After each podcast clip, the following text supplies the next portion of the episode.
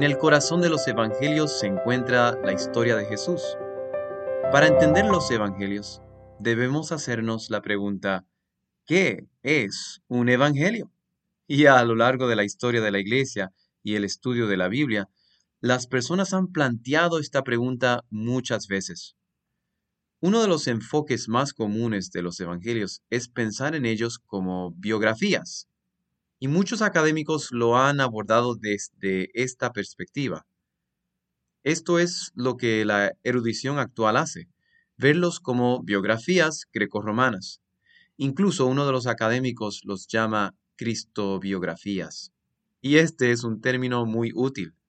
Pero hay algo en los evangelios como biografías que difiere de lo que sabemos de otras biografías de la antigüedad en particular.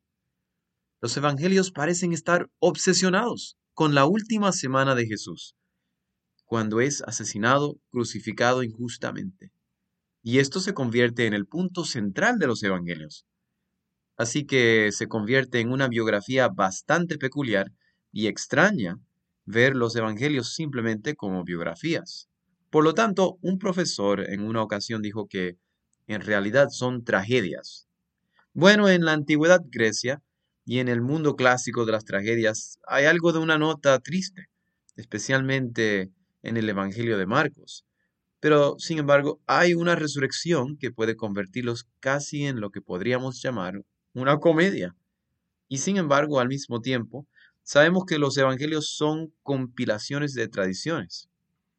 Mateo, Marcos y Lucas, cuando los lees, la mayoría de las personas te dirán que no pueden recordar qué evangelio dijo qué, porque se superponen entre sí. El 90% de Marcos se puede encontrar en Mateo o Lucas. Si perdiéramos a Marcos, tendríamos casi todo en Mateo y Lucas. Así que son compilaciones de historias, dichos y eventos en la vida de Jesús que componen la biografía de una forma bastante extraña, centrándose en la última semana en la que Jesús sufre y es crucificado. Sin embargo, la nota final de los evangelios es que Jesús resucitó de entre los muertos. Y ahora tenemos la buena noticia de la resurrección. Cuando comparamos a Mateo, Marcos, Lucas y Juan, sin embargo, notamos que hay una serie de indicadores cronológicos algo laxos. Y si intentamos juntar a los evangelios en una cronología estricta, hay muchos desafíos, tantos desafíos que muchas personas desisten. Debido a que las conexiones cronológicas no siempre son claras, debemos ver los evangelios como biografías que terminan con la crucifixión y la resurrección, que no son completamente cronológicas y sin embargo avanzan desde el nacimiento de Jesús y el nacimiento ah, y el anuncio de su nacimiento, y Lucas lo lleva atrás al anuncio del nacimiento de Juan, y Juan lo lleva aún más atrás hasta la creación misma pero no hay fechas, no hay citas objetivas con mucha frecuencia. Lucas nos dice un poco, pero en su mayoría los evangelios no son biografías cronológicas, de la manera en que escribiríamos una biografía hoy en día. Debemos retroceder al siglo I para ver cómo escribían una biografía. Hay otros aspectos de los evangelios que no son como lo hacemos hoy en día. No sé si eres un lector de biografías, pero si lo eres, Notarás que en los evangelios, a, diferencia de las biografías, casi no hay introspección en la vida de Jesús. Ocasionalmente escuchamos que tiene emociones, pero no hay un sondeo psicológico. Se trata de lo que Jesús hizo, de lo que dijo, de los eventos en su vida y, como resultado, se revela su carácter. Me gusta describir los evangelios como biografías didácticas y querigmáticas. Enseñan, eso es lo que significa didáctico, y querigmático significa que predican. Los evangelios, en otras palabras, no son estudios objetivos de Jesús realizados por historiadores distantes u objetivos que presentan los hechos para que las personas puedan formarse una idea de quién pudo haber sido este Jesús. Más bien, Mateo comienza, y este es el primer evangelio del Nuevo Testamento, básicamente diciendo, este es el Mesías. No hay nada objetivo en el sentido de presentar datos y luego concluir que Él es el Mesías. Mateo predica, afirma, proclama que Jesús es el Mesías desde el principio y muestra cómo Él es el cumplimiento de las historias abrahámicas y davídicas. Así que los evangelios son didácticos en el sentido de que nos enseñan quién es Jesús y son carismáticos en el sentido de que predican quién es Jesús. Pero hay algo distintivo en los evangelios que creo que encuentro muy útil para todos nosotros si lo apreciamos. Cada evangelio se divide en párrafos o lo que a menudo llamamos perícopas, relatos individuales y tradiciones sobre Jesús. Y si leemos cada uno detenidamente y observamos lo que sucede, vemos algo revelador, y es que cada párrafo en los evangelios es el propio evangelio. Esto nos lleva a una pregunta.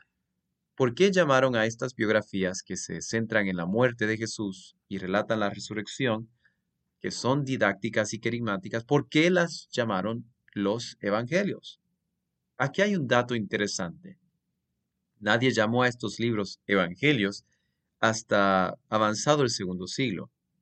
En su lugar decían de estos libros que este es el Evangelio según Mateo, o el Evangelio según Marcos, o Lucas, o Juan. En otras palabras, no estaban diciendo que estos libros son evangelios, sino que el Evangelio se encontraba en estos libros. Entonces, ¿por qué los llamaron los evangelios? Creo que la respuesta a esto es bastante clara. Si leemos nuestro Nuevo Testamento en 1 Corintios capítulo 15, encontramos una declaración como esta. Este es el Evangelio y luego empieza a relatar la historia de la vida, la muerte y el sepelio de Jesús junto con su resurrección. Cuando los primeros apóstoles predicaban sermones sobre Jesucristo, nos damos cuenta de que están evangelizando, están contando el Evangelio. Cuando Pedro responde en Pentecostés, cuando Pablo responde a las iglesias en Antioquía, ellos cuentan la historia de Jesús. Cuando Pedro habla con Cornelio, esboza la vida de Jesús. Y ese esbozo en Hechos 10, ese esbozo en Hechos 2, el esbozo de Pablo en Hechos 13 y 14, son muy similares al esbozo en Mateo, Marcos y Lucas. Por eso se llaman los primeros cuatro libros del Nuevo Testamento evangelios. De hecho, son el Evangelio porque cuentan la historia de Jesús, lo que nos lleva de nuevo a cada párrafo. Cada párrafo trata sobre Jesús. Si aprendemos sobre Pedro, si aprendemos sobre María, aprendemos sobre los otros apóstoles, aprendemos aún sobre los fariseos y aprendemos sobre los saduceos, pero las historias de los evangelios, cada una de ellas, tratan sobre Jesús. El encabezado de cada párrafo en los evangelios debería comenzar con la palabra Jesús, porque cada párrafo trata de Él.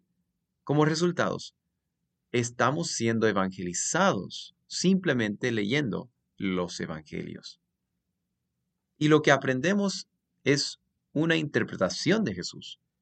Mateo comienza ese evangelio diciendo que Jesús es el Mesías, aquel que cumple la historia de David y la historia de Abraham, y luego pasa a través de nombres. Y estas son las generaciones que llevaron a la vida de Jesús. Luego llegamos a las historias de la vida de Jesús.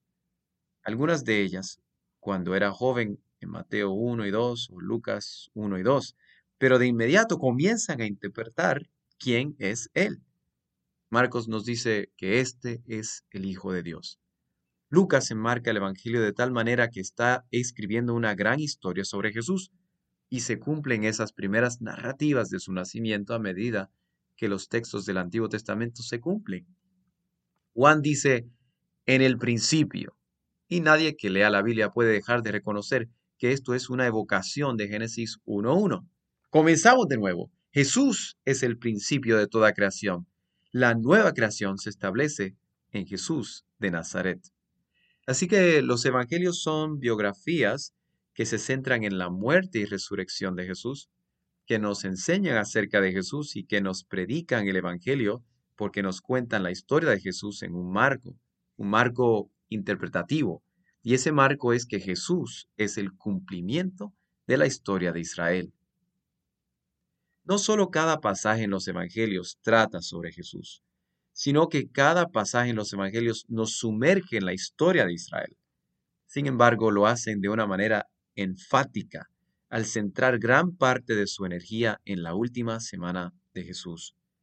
Cuando Jesús sufrió y murió, esto pone en primer plano los pasajes de la expiación del Antiguo Testamento y nos dice que Jesús murió por nosotros. Pero estas historias no son simplemente una tragedia o una muerte trágica, sino que son historias de resurrección.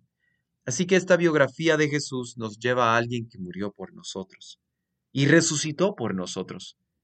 Y en todos estos pasajes tenemos evocaciones del Antiguo Testamento. Y nos están diciendo una y otra vez en los cuatro evangelios que Jesús es el cumplimiento de la historia de Israel y nos llama a comenzar de nuevo a leer la Biblia desde Génesis 1 para que podamos entender quién fue Jesús. Si cada pasaje de los evangelios trata sobre Jesús y cada uno de ellos nos lleva a volver al Antiguo Testamento para leerlo y entender a Jesús, nos lleva a plantearnos la pregunta, ¿cuál es la historia de Israel? ¿Cómo unimos esta narrativa del Antiguo Testamento para que nos conduzca a Jesús? En nuestra próxima sesión o el próximo módulo examinaremos la historia de Israel y cómo leer los evangelios a través de esta perspectiva.